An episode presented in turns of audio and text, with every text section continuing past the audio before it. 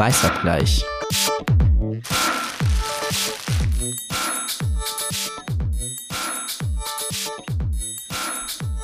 So, hallo und herzlich willkommen zu einer neuen Folge Weißabgleich. Und das ist nicht nur eine neue Folge Weißabgleich, sondern auch die allerletzte Folge Weißabgleich in 2021 ist, glaube ich, das Jahr. Ich muss manchmal zwisch also zwischendurch noch mal kurz überlegen.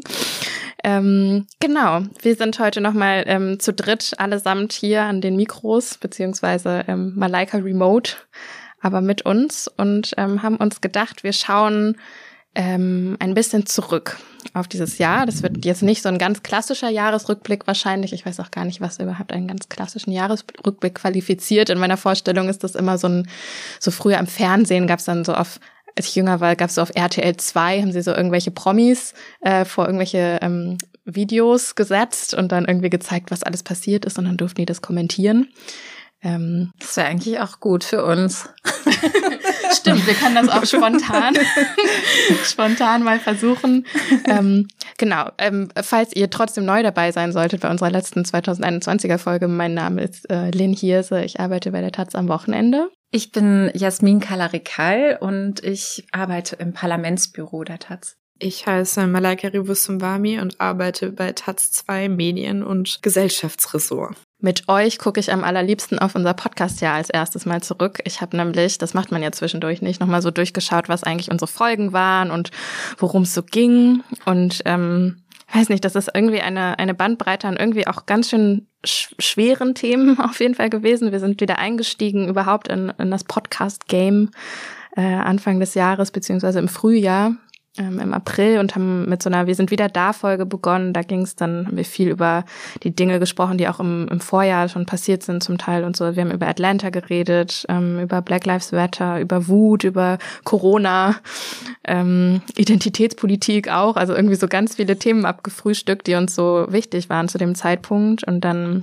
ähm, danach eine Folge zu Zivilcourage aufgenommen, wo wir uns gefragt haben, so ich, Anlass waren irgendwie zwei rassistische Übergriffe in der Öffentlichkeit in Erfurt und Berlin, ähm, wo wir uns gefragt haben, was das eigentlich auslöst, wenn wenn niemand was sagt oder tut oder einschreitet und so.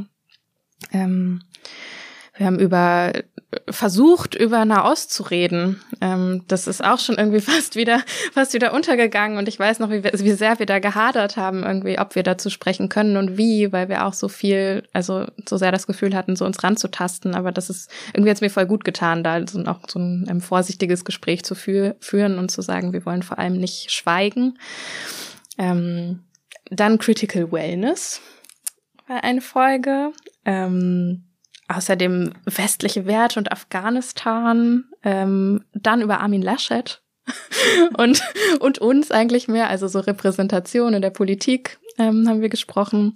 Und dann zum Schluss über die äh, Klassikerfrage, wo kommst du denn wirklich her oder wo kommst du her? Genau, und jetzt sind wir hier und gucken so zurück. Und ähm, ich weiß nicht, wie es euch so geht, wenn ihr das alles nochmal hört, aber gibt es irgendwie was, wo ihr ähm, oder eine Folge oder ein Thema, das euch so länger nachhing dieses Jahr? Jasmin? Ich glaube, also positiv auf jeden Fall Critical Wellness. Also vielleicht liegt es auch daran, dass man, dass wir da eine Gästin hatten, ähm, Mariela Georg, und das war für mich so ein ganz neues Thema, mit dem ich mich dann auseinandergesetzt habe. Und irgendwie weiß ich, dass ich danach dann auch noch so viel darüber nachgedacht habe, wie Gesundheit und Rassismus miteinander zusammenhängen und so. Also das war so ein, würde ich sagen, so ein Punkt gewesen, nachdem ich dann immer wieder anknüpfen konnte danach. Mhm. Deswegen, das war auf jeden Fall, finde ich, so eine Folge, von der, wo ich so sagen würde, da habe ich auch irgendwie viel mitgenommen. Und ähm, ich glaube, die Nahostfolge, die fand ich am schwierigsten. Mhm. Also das weiß ich noch, wie ich Bauchschmerzen hatte. Ja. Ich so viele Mails oder Nachrichten geschrieben habe, ob wir das wirklich so machen können. Stimmt, ja. Daran erinnere ich mich auch. Ja. Aber fand es dann auch gut, dass wir es gemacht haben. Mhm. Und du, Malaika? Ja, ich glaube, mir geht's ganz ähnlich. Jedes Mal, wenn ich mich nicht bewegt habe oder mal wieder zu faul bin, Sport zu machen, muss ich an Mariella denken, die uns erklärt hat, wie gut auch nur sieben Minuten Sport für die Gesundheit sind und wie langfristig das dann ist. Ähm, ich muss aber auch sagen, unsere erste Folge nach langer Pause, ich weiß noch, dass mir das danach total gut getan hat, weil da, das, wir sind da so von einem zum nächsten, aber das war, das hat so ganz viel, konnte man so aussprechen und mal sich wieder austauschen. Und da kam man ja gerade auch wieder aus so einem ähm, Corona-Winter, in dem man eh nicht, eh nicht so viele Leute außerhalb seines Haushalts gesehen hat. Und ähm, das fand ich ganz, ganz toll. Und daran erinnere ich mich noch gut, wie, wie gut es einfach tut, wenn man mal so Dinge los wird und so die Wut im Bauch mal so kleiner wird. Und ich glaube auch, also ja, die Nahostfolge, die, die hing mir auch nach, die fand ich sehr schwierig, wobei ich glaube, dass es am Schluss uns ganz gut gelungen ist, irgendwie da dieses große Schweigen mal ein bisschen, ganz kleines bisschen irgendwie mit Worten zu füllen. Ja, also ich, ich weiß auch noch, dass ich das dann am Ende, also vor allem deswegen nach den ganzen Bauchschmerzen damit dann irgendwie zufrieden war, weil ich das Gefühl hatte, dass uns das so, also mir hat das so einen Anstoß gegeben. Also ich habe gemerkt, ich, ich kann erstmal gar nicht so viel falsch machen, wenn ich mein, mein Hadern und mein Unwissen oder so ausspreche. Und irgendwie war das dann leichter für mich danach irgendwie zu sagen, okay, ich nehme das als Anlass, da und da jetzt das Gefühl zu haben, okay, ich will mich hier ein bisschen genauer informieren oder ich schaue da irgendwie jetzt häufiger drauf oder also sowas natürlich erstmal nur so eine persönliche oder private Dimension hat und jetzt keine totale für die Arbeit, aber ähm, das hatte ich trotzdem auch oft nach unseren Aufnahmen oder nach unseren Podcasts, auch bei anderen Folgen, dass ich dachte, ich kann da immer was draus mitnehmen. Und das ist jetzt natürlich sehr viel Eigenlob oder, oder gegenseitiges Lob in die Runde oder so, aber das hat mir tatsächlich auch in diesem ähm, erneuten Pandemiejahr sehr gut getan. Gibt es bei euch so irgendwas, wo ihr denkt, oh Gott, darüber haben wir gar nicht gesprochen und darüber hätten wir auf jeden Fall reden sollen? Ich glaube, es ist, also es ist nicht so, dass die Zeit dafür vorbei ist, aber ich glaube, bedingt durch unsere Critical Wellness Folge und auch jetzt durch Corona, also so Rassismus im Gesundheitswesen, da, das ist ja auch nochmal ein Riesenthema. Das geht jetzt nicht in die, also man kann den Bogen spannen von Critical Wellness dahin, aber ist nochmal ein ganz neues Fass. Aber das ist, glaube ich, ein Thema, das würde ich ganz gerne sozusagen auf dem Zettel mit ins neue Jahr nehmen. Das fände ich auch total ähm, gut. Das fände ich auch richtig gut, das zu machen. Ja. Ich weiß nicht, ob ihr die, die Afrozenz-Studie, die neulich erschienen ist, mhm. gelesen habt. Und da ist das, also ich weiß leider die Zahl nicht mehr genau aus dem Kopf, aber sie ist leider enorm hoch, äh, wie viele Menschen schon Rassismuserfahrungen gemacht haben im Gesundheitswesen, sei es über Ärzte, ArzthelferInnen, Krankenschwestern unter der Geburt, wie auch immer. Und das ähm, finde ich schon nochmal ein Thema, mit dem man sich nochmal auseinandersetzen sollte. Mhm. Ja. Dann haben wir auf jeden Fall schon einen erstmal virtuellen Zettel, aber einen Zettel mit ähm, Vorsätzen oder Ideen oder so fürs neue Jahr, den man damit, glaube ich, ganz gut anfangen kann. Ja, und dann hatten wir ja immer eigentlich mal die Idee gehabt, mal über Schönheit zu sprechen. Stimmt. Und Stimmt. haben das nie gemacht. Und ähm, weil immer so das Gefühl da war, dass es jetzt in der Zeit deplatziert ist. Ja.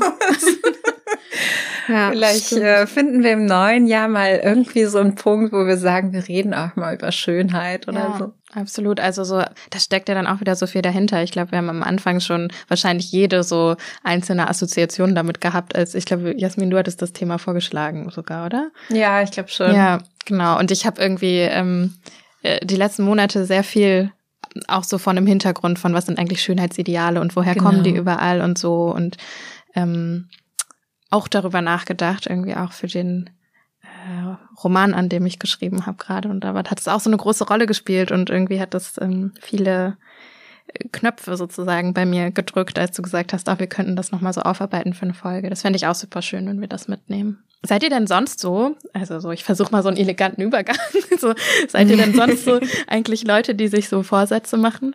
Ähm, fürs nächste Jahr? Also bedeutet euch das irgendwas, so ein Jahreswechsel? Und das ist wahrscheinlich jetzt auch noch mal eine andere Frage, wenn man die so in Pandemiezeiten stellt, als es, als es vorher gewesen ist. Aber Malaika? Ja, ich meine, also jedes Jahr dieselben. Es ist aber ehrlich gesagt, mache ich das an meinem Geburtstag auch und das ist einfach, ich weiß nicht, ich könnte es einfach mal einsehen, dass ich scheinbar nicht der Mensch dafür bin, aber Die umzusetzen, Ich- also ich- aber die zu machen, ja, du ja, ja die dann schon. umzusetzen. Das ist, ja. Also genau, das ist wirklich, also Menschen in meinem näheren Umfeld machen sich darüber schon lustig. Aber ich bin da ganz klischeehaft. Also ähm, mehr Sport, bessere Ernährung oder sowas ist schon, schon, also ich, ich, ich erfülle da jedes Klischee. Bin da gar nicht sentimental. Ist mir wirklich, bin nicht so der Geburtstagsmensch, jedenfalls nicht bei mir und auch nicht der Neujahrs, Silvester, alles wird besser, alles wird neu Mensch. Aber irgendwie kriege ich das nicht aus meinem Kopf, dass das voll die gute Idee wäre, mir jetzt nochmal vorzunehmen, das. Hm. Ich bin bisher immer kläglich gescheitert. Aber ist auch okay. Fühlt Ja. sich in dem Moment gut an. Und wie ist es Ganz bei dir, manchmal Lynn? schreibe ich mir was von einem Jahr auf. Das, das finde ich Ah, ganz schön. Ja, das hätte ich jetzt Aber nämlich eher auch so gesagt. rückblickend. Voll. Das hätte ich auch gesagt. Das mache ich so ein bisschen, also nicht so total, das ist jetzt nicht so eine Tradition oder so, dass ich mich jedes Jahr am 31. hinsetze und das aufschreibe, aber ich krieg schon immer zum Ende vom Jahr so das Gefühl, dass es mir gut tun würde, nochmal zu überlegen, also mir so ein bisschen Zeit zu nehmen und zu überlegen, was eigentlich alles so passiert ist. Du hast einen Roman halt- geschrieben. Zum Beispiel. Nein, also so, genau, das zum Beispiel. Und das würde ich ja sonst vergessen. Also diesmal würde ich es wahrscheinlich nicht vergessen jetzt, weil es echt langsam fertig ist. Aber irgendwie so, also manchmal auch so, so kleinere Sachen, die passieren, dass ich irgendwie mich erinnern will, oh, ich habe echt echt auch einen, einen echt schönen Urlaub gehabt dieses Jahr, so wo ich eine richtig tolle Aussicht aufs Meer hatte und es hat richtig gut getan und irgendwie habe ich mir in dem Moment, als ich dort war, das war irgendwie, ich war in Nordfrankreich mit einer Freundin und da habe ich mir richtig fest vorgenommen, dass ich so denke, ich denke mich immer an diesen Ort zurück, wenn ich wieder gestresst bin, so an diese Aussicht und so. So sechs Wochen später komplett vergessen, glaube Also es hat halt nicht funktioniert, weil es natürlich keine Routine ist, die ich irgendwie geschafft habe zu etablieren.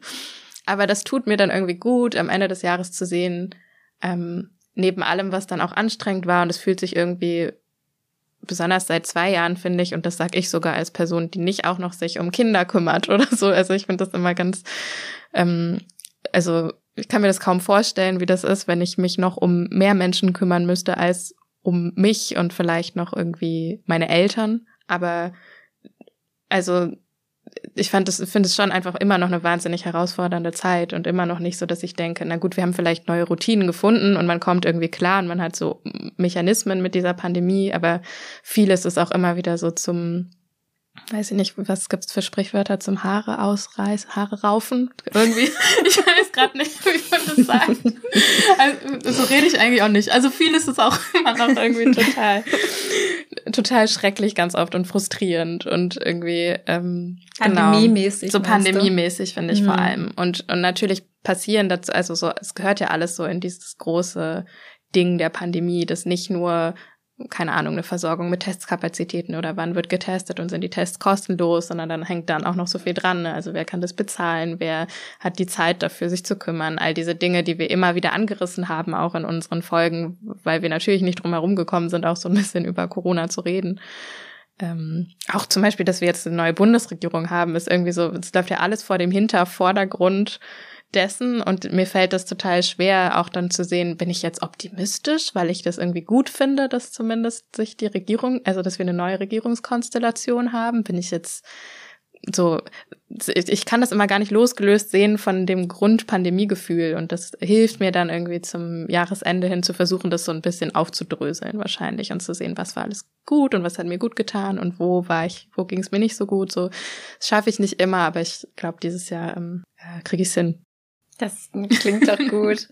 Ich, äh, ja, ich, ich hab, mach mir eigentlich, glaube ich, ich habe, müsste ich vielleicht länger mal drüber nachdenken, aber ich glaube, ich mache mir eigentlich nicht so Vorsätze in der Regel, aber habe ich bestimmt auch schon mal gemacht. Also, aber ich würde jetzt sagen, dieses Jahr mache ich das jetzt nicht, dass ich mich dann an Silvester, ich bin auch generell nicht so ein Silvestertyp. Ich bin immer Mhm. ganz froh, wenn Weihnachten und Silvester vorbei ist irgendwie.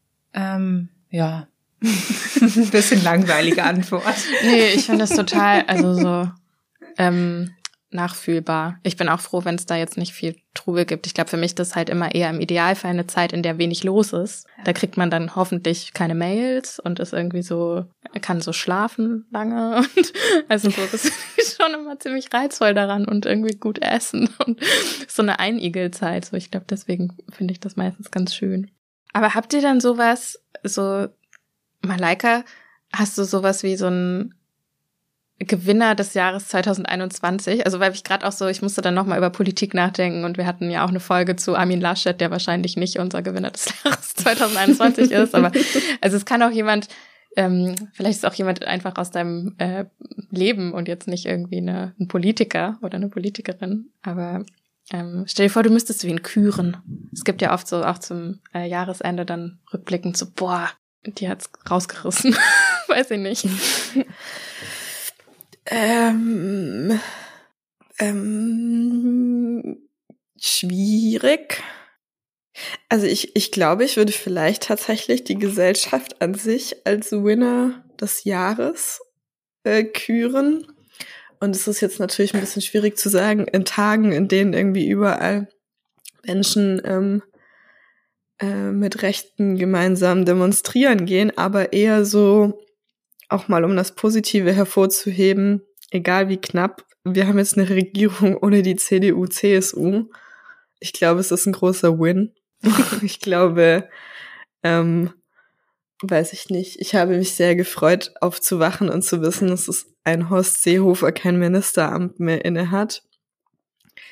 Ähm, also ich bin weit weg davon, irgendwie zu sagen, dass damit alles besser wird und das jetzt so, so in Himmel hoch jauchzen. Aber ich glaube schon, dass da ganz viele Schritte mal in die richtige Richtung gehen. Weiß ich nicht. Wenigstens so Paragraph 219a ist irgendwie weg vom Tisch, was zwar traurig ist, dass das im Jahr, Ende des Jahres 2020, 21 erst passiert, aber gut.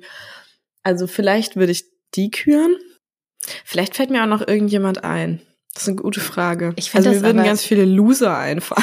Darüber können wir gleich reden, über die Loser. Aber ich bin gerade total geflasht davon, dass du so voll die optimistische, ähm, also dass du die Gesellschaft so optimistisch bewertet hast, finde ich total cool. Also so diesen Dreh zu haben, weil ich das Gefühl habe, alle um mich rum und vielleicht auch ich selbst sind da eher so pessimistisch oder gleich so oder sofort gleich so aus guten Gründen ja auch irgendwie gerade was dann irgendwie einen Regierungswechsel angeht, man muss und will ja auch kritisch, das hast du ja auch gesagt, äh, gegenüber dem sein, was da jetzt kommt und so. Aber natürlich, also auch zu sehen, was, was, wir ist immer so ein schwieriges Wort, aber so gesellschaftlich auch ab von denen, die jetzt politische Ämter innehaben, so alles geschafft worden ist dieses Jahr, ist das schon auch sehr viel. Und ich finde das auch sehr valide für mich selber, denke ich gerade so diese Frage mal zu stellen, natürlich guckt man viel auf die, die einen so wahnsinnig ärgern oder die einen auch, also nicht nur ärgern, sondern, also, ich meine, so eine Wut, die darüber hinaus über Menschen entsteht, die mit Nazis protestieren oder selber Nazis sind oder ähm, andere gefährden.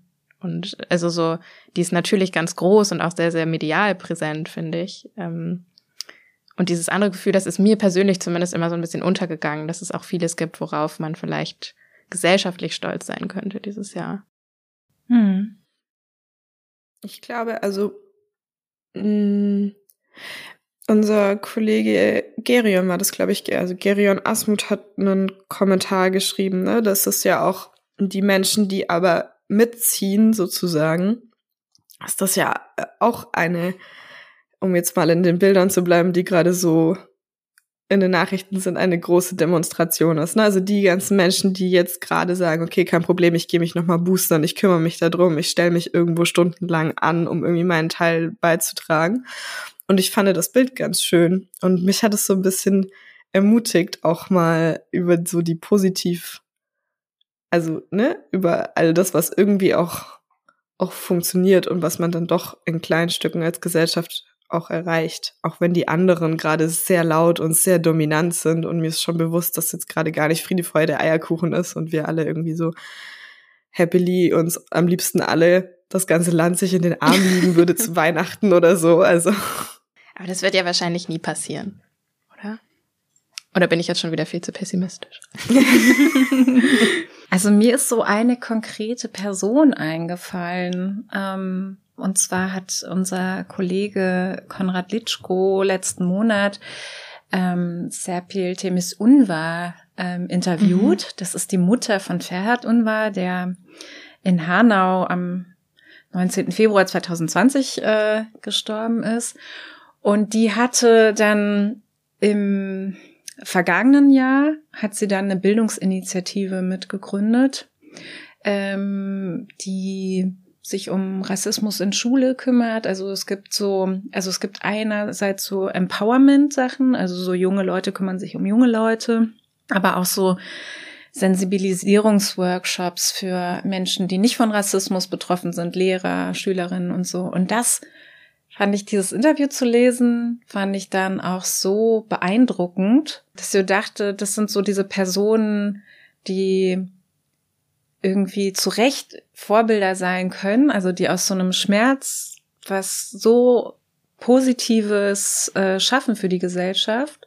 Das fand ich irgendwie einfach toll. Und dann habe ich gedacht, das ist schon, das ist auch ein Winner. Ja. ja, total. Und ja. auch, also tatsächlich, was du sagst, ne, für die Gesellschaft, also sozusagen ein, ein Winner, die vielleicht auch über das, das eigene, sozusagen das Gewinnen für sich, was sie darin, ähm, was ihr das geben kann, dass sie das schafft und dies, dass sie diese Stärke findet und so und so umsetzen kann, was halt der Gesellschaft so viel gibt. Das finde ich halt auch so diese Gleichzeitigkeit. Ähm, ziemlich ja. beeindruckend. Vielleicht können wir das verlinken, ähm, sage ich jetzt einmal eben schnell dazu. Ja, auf das, jeden Fall. Das Interview. Also die ist mir auf jeden Fall eingefallen, so als und das ist ja auch finde ich total schön, wenn man jetzt, wenn ihr darüber gesprochen habt, was haben wir denn als Gesellschaft oder sowas geschafft, dass wir schon eine Gesellschaft sind, in der sich einfach wahnsinnig viele Menschen engagieren. Und die sind aber oft ja gar nicht so sichtbar, ne? Und ähm, vielleicht ist das ja auch mal so ein optimistischer Blick auf all die Leute, die sich in dieser Gesellschaft einbringen und irgendwie für was Besseres kämpfen. Ja, ja, total. Ich glaube, ich habe einfach nur schnell diesen, ähm, deswegen meinte ich das, dass mir pessimistisch äh, sein so leichter fällt oder mhm. was heißt nicht nur pessimistisch, sondern auch irgendwie so ähm, so vorsichtig oder ähm, mir fehlt gerade so das Wort, dass man nicht sofort sich traut, halt irgendwie ähm, die, so, einem, so einer guten Weltlage oder gesellschaftlichen Lage so ähm, Vertrauen zu schenken und zu glauben, dass das funktioniert ich denke, manchmal habe ich das Gefühl, das ist fast so eingeübt. Also es ist so ein eingeübtes, nee, wir müssen aber noch weiterhin skeptisch sein. Und ich finde es ja auch wichtig. Und ich glaube, dahinter liegt bei mir ganz oft irgendwie die Sorge, dass ich denke, okay, wenn man jetzt, deswegen bin ich oft auch so weit weg von dieser Good News-Idee und so, ne, dass man so mhm. über positive Nachrichten schreibt, vor allem, oder dass alles irgendwie noch so einen positiven Ausblick haben soll, weil ich immer denke, na gut, das ist wirklich die Frage, ob das unser unsere journalistische Aufgabe ist, weil wir sollen ja auch auf Missstände hinweisen und so und und äh, dann schwingt immer so die Sorge mit, dass dass dadurch in Vergessenheit gerät, was halt auch alles wirklich noch schlecht ist, ähm, weil man sich dann so in dem Guten ausruht. Aber äh, manchmal merke ich auch, dass das Pendel sozusagen zu sehr in die eine Richtung ausschlägt und das ist ja auch eine ähm, so eine narrative, glaube ich, nicht zu unterschätzende Kraft hat, dass man ähm, auf das Gute schaut und dahin guckt, wo so, wo so gute Sachen im Einzelnen und im Kleinen passieren. Ähm, mir tut das allein schon gut, wenn du jetzt gerade ähm, Serpil Temis Unwa, Unwa erwähnst und irgendwie dieses Interview und ich so daran zurückdenke, als ich das gelesen habe und irgendwie dachte, ja stimmt, das ging mir auch so. Das hat so ein ganz beeindrucktes, aber auch ein gutes Gefühl irgendwie auf eine Art hinterlassen, obwohl es aus so was Grausamem gewachsen ist. Ja. Hast du denn einen Winner of the Year, Lynn? Hm. Ich bin einfach davon ausgegangen, dass ich euch Fragen stelle. Dann kommen wir doch zu den Losern. Dann kommen wir zu den Losern, genau. Ich ähm, wette übrigens mit euch, dass sobald wir fertig sind mit dieser Aufnahme, dass uns so ganz viele Leute noch einfallen.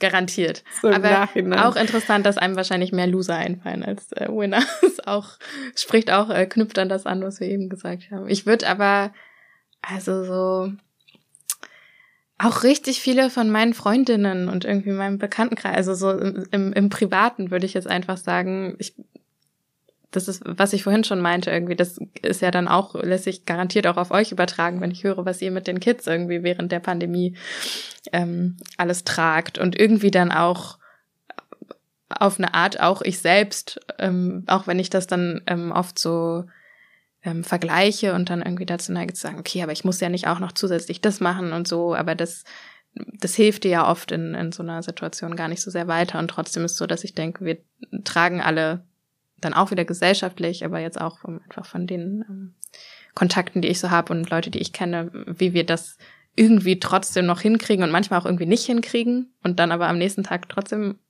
das weitermachen. Das ist, finde ich, ähm, Wir sind meine Winner of the Year.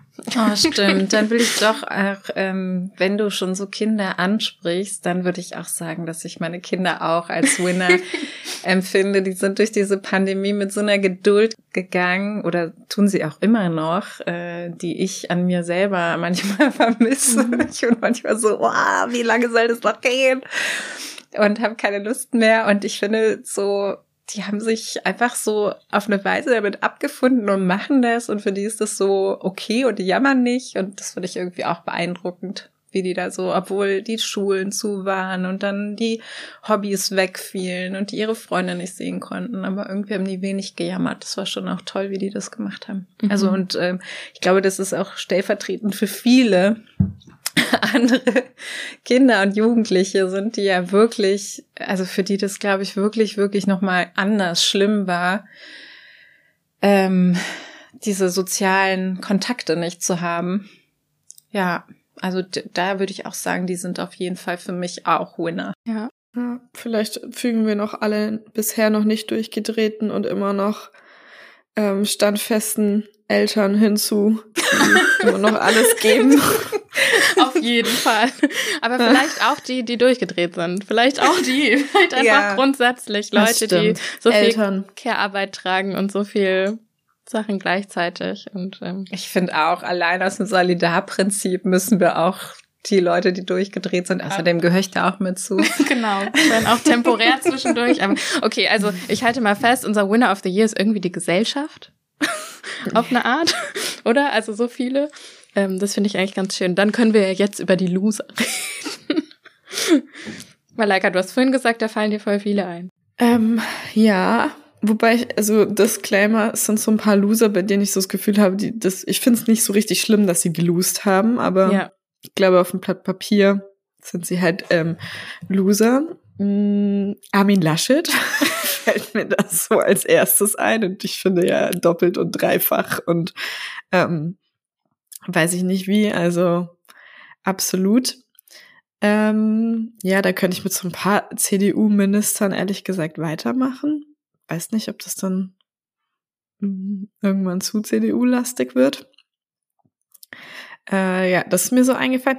Ich finde auch auf eine gewisse Art und Weise, und da würden mir jetzt, glaube ich, viele widersprechen, aber ich habe so das Gefühl, er diffamiert sich immer mehr, äh, Donald Trump.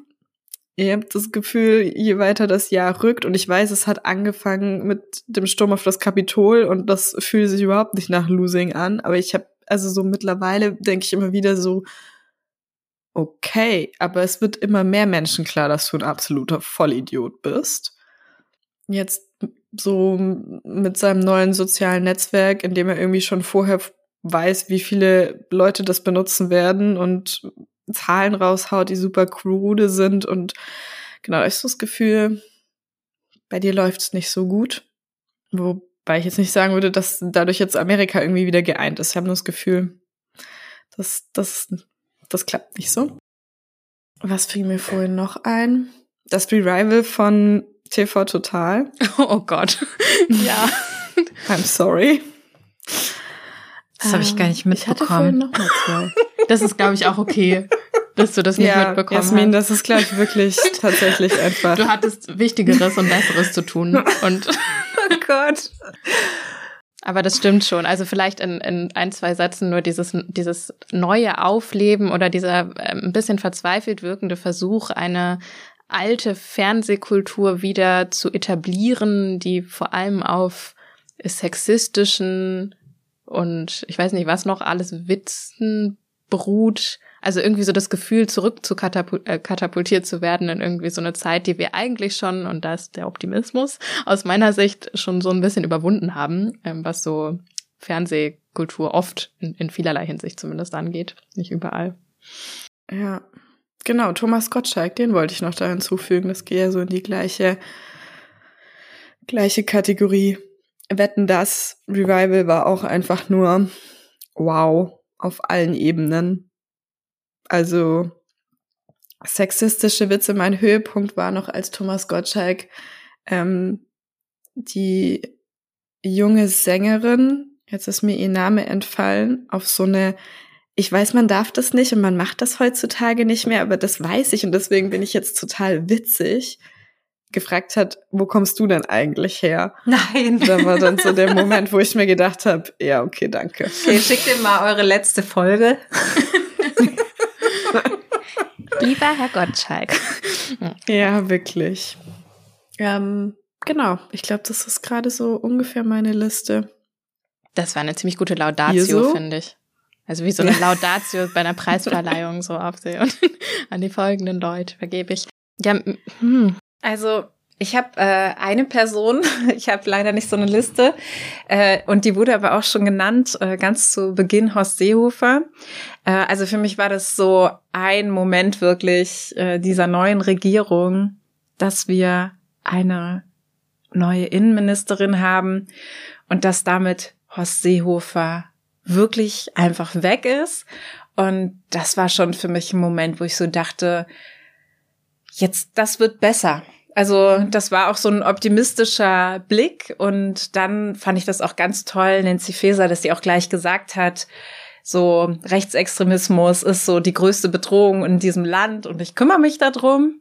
Es war so gleich schon so ein ganz anderer Sound. Das hat mir total gut gefallen, weil ich auch so dachte, irgendwie war, wir hatten ja auch schon mal drüber gesprochen, dass dieses Thema Rechtsextremismus auch im Wahlkampf ja nicht so eine große Rolle mhm. gespielt hat und so. Und dann fand ich das irgendwie toll, dass dann so die neue Bundesministerin dann so sagt, so ist es. Ähm, ich kümmere mich drum. Das fand ich dann ein gutes Startsignal. Mhm. Ja, und äh, ein schöner Abschied von Horst Seehofer auf jeden Fall, weil ähm, das ist schon, wir haben da nie so eingängig drüber gesprochen, aber dieser Mann, der war ja einfach furchtbar. Also wirklich schrecklich, äh, dass der unser Bundesinnenminister war mit all dem, was er so populistisch gesagt hat, irgendwie wie er sich an seinem Geburtstag über die mhm. Abschiebungen mhm. gefreut hat, ähm, dass er die Migration als Mutter aller Probleme bezeichnet hat, dass er immer gegen Geflüchtete so als Gefahr gewettert hat. Ja, ja? also es ist so, das ist so spalterisch in so einer Position schrecklich und darüber bin ich auch wirklich überhaupt nicht traurig, dass, ähm, dass er geht. Ja, Nee, total. Das, das äh, finde ich auch. Ich, ich finde es fast ein bisschen das Einzige, worüber ich ein bisschen traurig bin. Deswegen finde ich es ganz gut, dass wir noch mal kurz das aufgreifen und aufzählen, was er alles Schreckliches gemacht hat.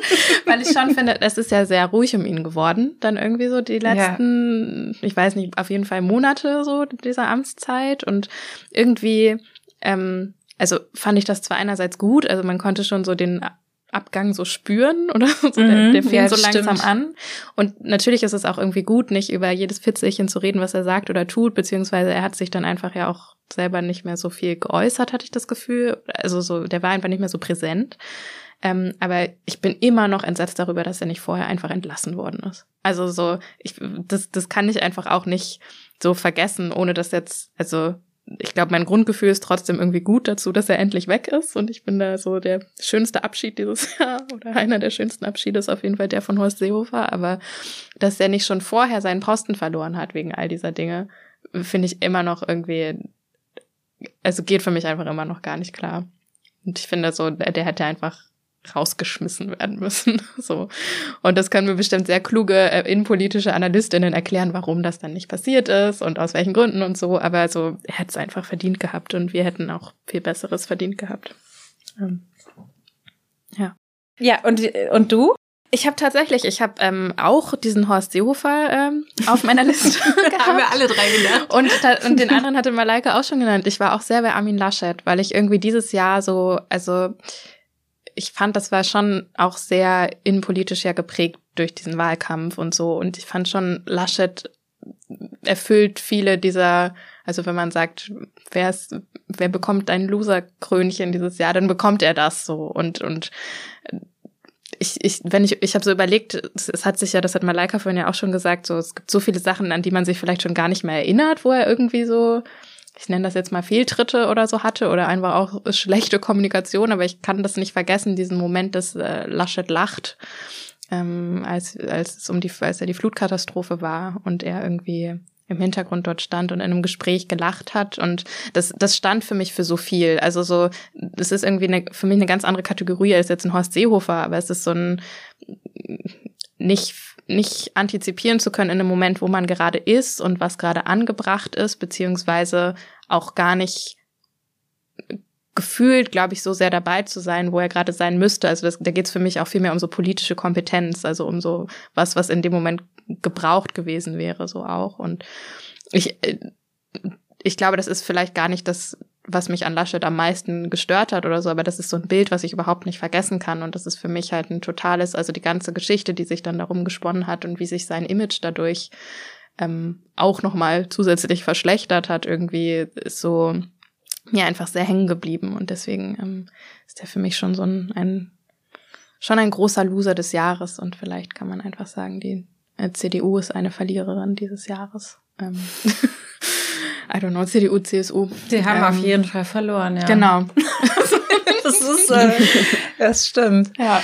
Also ich weiß nicht, ich will nur ganz kurz dazu was sagen, weil ich habe das als ganz ähm, ambivalent wahrgenommen, diesen Moment äh, des Lachens und fand es dann medial irgendwie viel zu sehr hochgezogen, weil ich dann auch dachte, also ich finde, also es geht gar nicht darum, Armin Laschet und seine Politik quasi, ähm, die finde ich ist total kritikwürdig und natürlich war das völlig unangemessen was da passiert ist.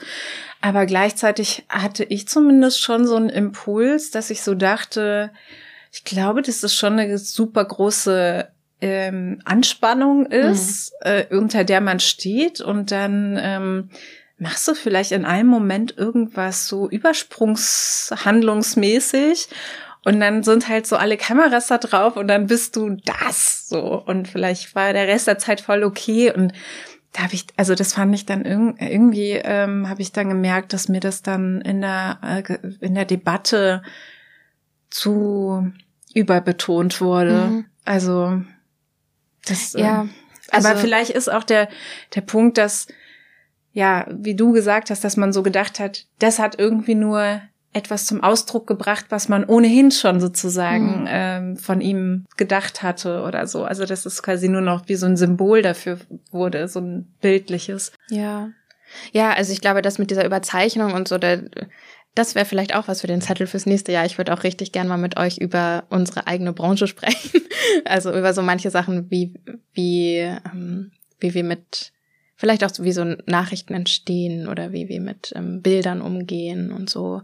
Ähm, das muss man wahrscheinlich noch mal ein bisschen mehr präzisieren. Aber ich, ich würde schon auch sagen, deswegen meinte ich, dass es wahrscheinlich nicht das politisch wirklich furchtbarste, was Laschet getan hat, sondern einfach, das ist mir so sehr hängen geblieben und das ist mhm. mir als Verliererbild halt auch wirklich so sehr hängen geblieben, mhm. weil das mhm. für mich so spätestens ab dem Punkt ab von allem, wo ich ihm inhaltlich und politisch sowieso schon ähm, widersprechen würde oder sozusagen nicht mitgehen würde, hat das so verbildlicht für mich, dass ich mir nicht vorstellen kann, dass der Bundeskanzler sein könnte. Und mhm. ähm, trotzdem können all diese Dinge, finde ich, äh, wahr sein, die du sagst. Also, ne, dieses, ähm, hätte es ein anderes Bild von ihm gegeben, also hätte es, glaube ich, noch viele andere Anhaltspunkte gegeben, wie er sich verhalten hat, die auch darauf hingedeutet haben, dass er, dass er diese Rolle irgendwie nicht so ausfüllt, wie ich mir vorstelle, dass sie ja, ausgefüllt werden also, würde. Ne? Aber, das war ja auf jeden Fall ein ja. Fehltritt, das ist ja keine Frage. Ähm, ich habe, weil wir auch gerade jetzt ähm, sowieso noch mal so politisch gesprochen haben, aber auch, weil ich dachte, wir ändern noch mal kurz das Tempo, ähm, würde ich einmal den Versuch starten. Und das ist ganz interessant, weil wir das jetzt zu dritt machen. Ähm, es gibt diese Idee so von ähm, dieser A- oder B-Fragen, wenn man immer so sagt, so das oder das. Und du musst dich relativ schnell intuitiv entscheiden. Mhm. Ähm, das kann man zu dritt irgendwie so ein bisschen schwierig. Also es ist immer ganz gut, glaube ich, wenn man eine Person anspricht. Deswegen habe ich mir überlegt, ähm, das sind 19 Fragen. Mhm. Und ich würde die einer Freiwilligen, ich weiß nicht, wer von euch Lust hat, die zuerst zu beantworten. Und wir können aber danach nochmal auf einzelne Sachen irgendwie kurz eingehen, falls jetzt irgendwie Malaika, du eine Antwort hast und Jasmin so denkt, hä, ich hätte genau das andere gesagt oder so. Oder wir sind uns alle einig, das weiß man nicht. Ähm, aber so Fragen, die irgendwie alle thematisch mit diesem Jahr auf jeden Fall auch zu tun haben. Und es ist kein Quiz, sondern einfach nur ja. A oder B. Ja. Soll ich einfach entscheiden, wen ich frage oder wollt ihr? Kannst du Hälfte, Hälfte machen? Ach so, oh Gott, das ist jetzt auch voll die logistische Herausforderung.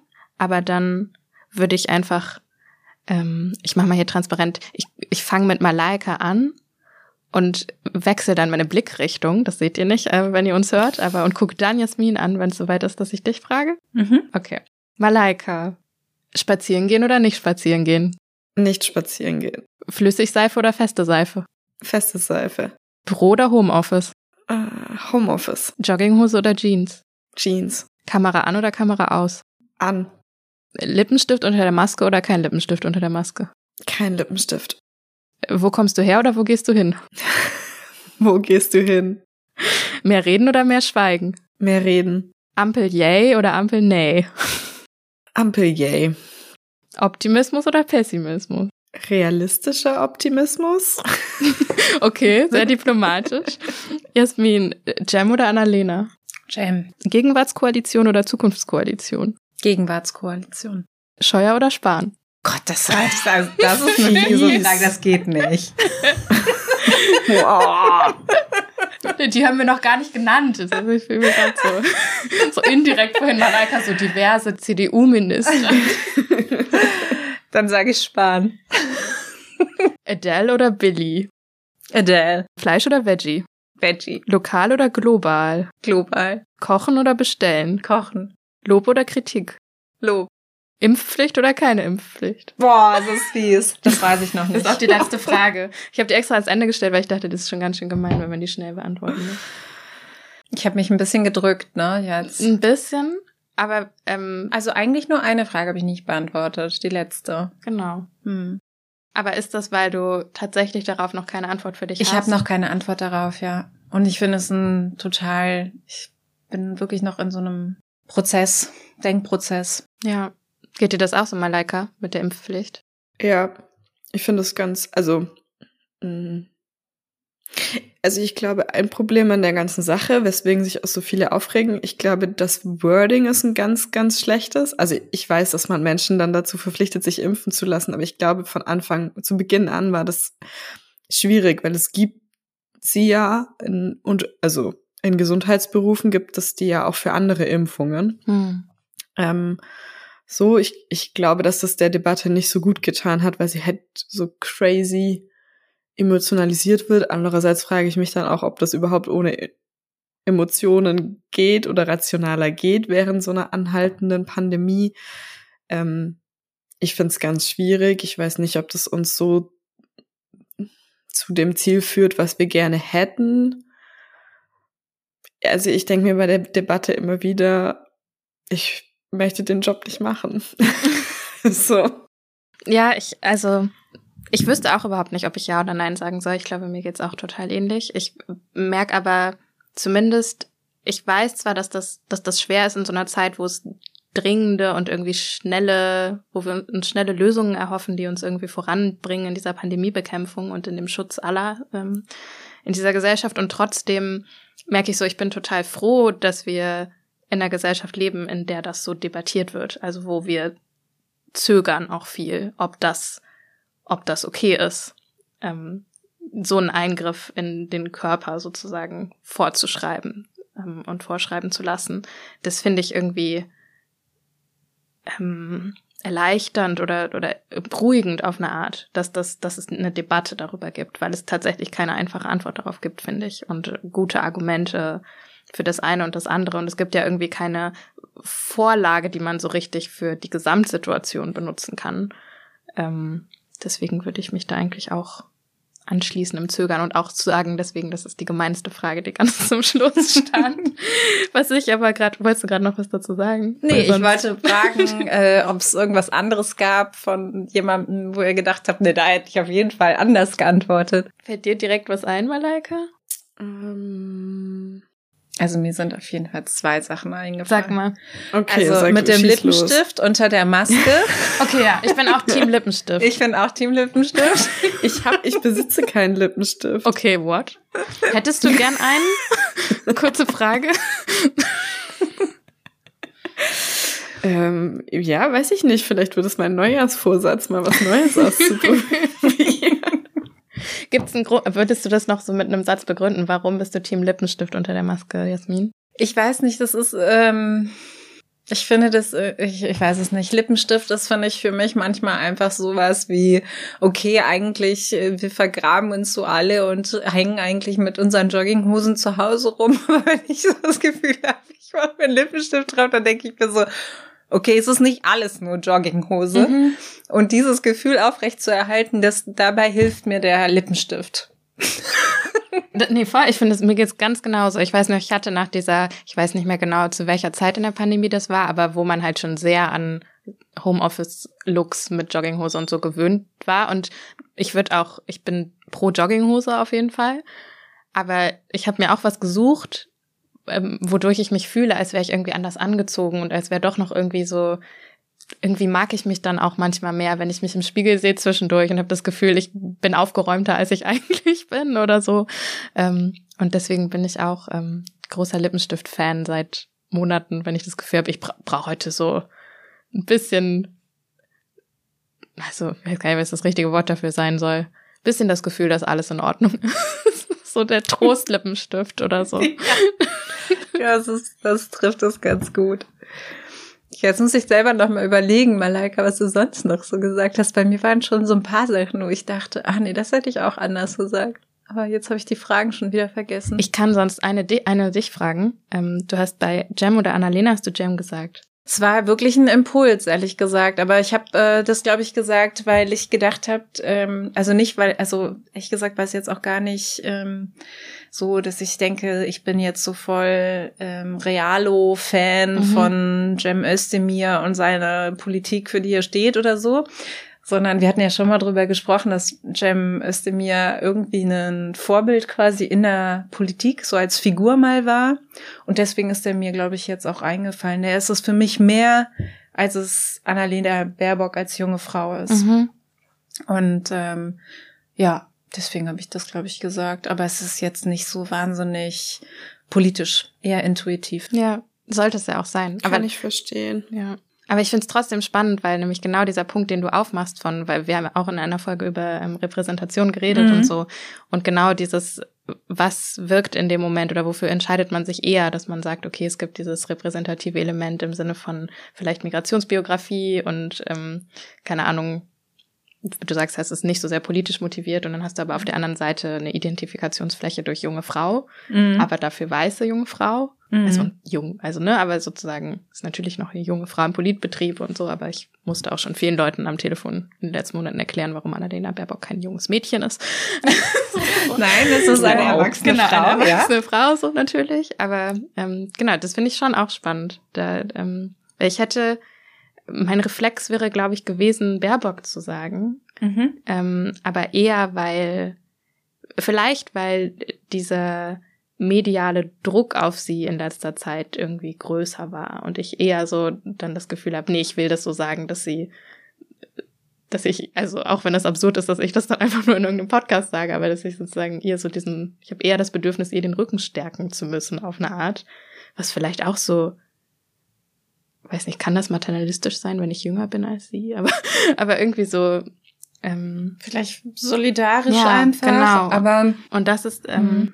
aber wie gesagt, wäre auch nur ganz intuitiv und und ähm, ein Reflex gewesen. Naja, das ist schon auch krass, mit was für einer sexistischen Häme sie auch so überschüttet wird. Das ist einfach echt schlimm. Also das stimmt, ähm, aber ich merke, dass mich das auch so ein bisschen gestört hat in dieser ganzen Diskussion um Posten bei den Grünen und so weiter. Und dann muss es paritätisch sein und dann soll ja. man noch jemand mit Migrationsgeschichte rein und so. Da ist mir so richtig klar geworden, dass halt die Quote quasi niemals eine Frau mit Migrationsgeschichte Geschichte quasi befördert und dass das eigentlich niemandem aufgefallen ja. ist. Ja. Weil da müssten wir diese Diskussion vielleicht auch gar nicht führen. Und dann habe ich halt irgendwie so gedacht, okay, mir ist die Quote nicht mehr so wichtig, weil mhm. da, also das ist, weil das, das profitieren halt irgendwie so bestimmte Leute davon, aber andere nicht. Das stimmt. Und dann habe ich irgendwie das mehr gefeiert, dass äh, Cem Özdemir mhm. ähm, Bundesminister ist. Wobei ich nicht weiß, warum der jetzt Landwirtschaftsminister wird, aber das ja. ist, glaube ich, für viele Leute ein Rätsel. Ähm, ja. Ich frage mich, ob er sich das auch fragt, ehrlich gesagt. Aber gut. Vielleicht finden wir Antworten oder ähm, Hinweise darauf irgendwann mal in unserem, bei unseren Kolleginnen beim Parlamentspodcast. Wer weiß. Ja, genau. Ich mach mal kurz den Hin zur anderen Folge. Ähm, ich habe richtig gerne mit euch äh, zurückgeguckt auf das Jahr und auch ein bisschen nach vorne, vor allem weil mir hängen geblieben ist, dass es irgendwie, dass wir mit Optimismus gestartet sind. Ähm, und ich würde sehr gerne auch so mit Optimismus rausgehen. Ich hoffe, das kriegen wir hin. Ähm, Zum Schluss, kurz bevor ähm, wir sozusagen abbinden, würde ich noch einmal darauf hinweisen, dass hinter einem Podcast natürlich ähm, ganz viel journalistischer und technischer Aufwand auch steht. Und ähm, weil wir den bei der Taz nicht mit einer Paywall finanzieren, sondern mit der freiwilligen Unterstützung von unseren LeserInnen, freuen wir uns über jeden Beitrag an Taz zahlig. Einen Link dazu wird es auch wieder unter dieser Folge geben. Und ähm, natürlich machen wir zu dritt diesen Podcast an sich auch nicht alleine, sondern da gibt es ein Team. Die technische Betreuung und Leitung macht Nikolai Kühling und die redaktionelle Betreuung und Leitung Anne Fromm. Ähm, an die auch liebe Grüße und ein schönes ausklingendes Jahr. Und ähm, auch von mir. genau. Ähm, wir hoffen, dass wir euch alle ähm, im nächsten Jahr wieder hören und vielleicht auch äh, die eine oder andere E-Mail bekommen und austauschen können. Und äh, wir haben unseren Zettel weiter im Hinterkopf mit Ideen, ähm, worüber wir sprechen könnten. Und genau. Bleibt gesund. Und äh, ich, ich ähm, füge nur ganz kurz an, unsere Mailadresse ist weißabgleich.taz.de. Da, also falls ihr wirklich uns schreiben wollt, dann schreibt uns dahin. Perfekt, ja. Ja, alles Gute. Alles Gute. Ähm, passt auf euch auf. Bis nächstes Jahr. Tschüss. Tschüss. Tschüss.